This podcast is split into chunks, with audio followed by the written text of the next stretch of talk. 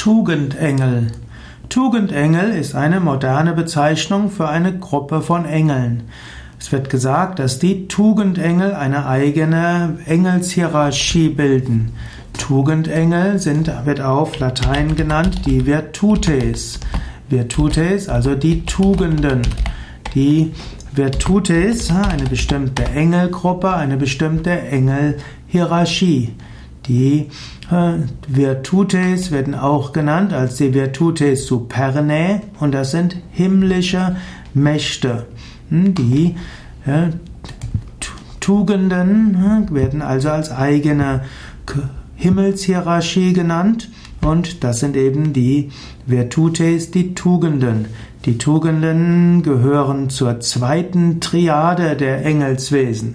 Die erste Triade der Engelswesen sind die Seraphim, die Cherubim und die Tronoi.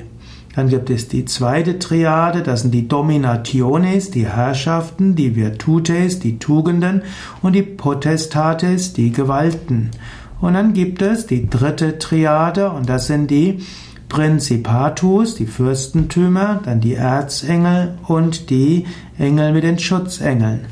Das ist in einer der vielen, ja, einen der vielen Hierarchien der Engeln eine Aufführung. Dort folgt man insbesondere dem Dionysius Areopagita. Der hat eben eine komplexe Beschreibung der christlichen Engelhierarchie gemacht.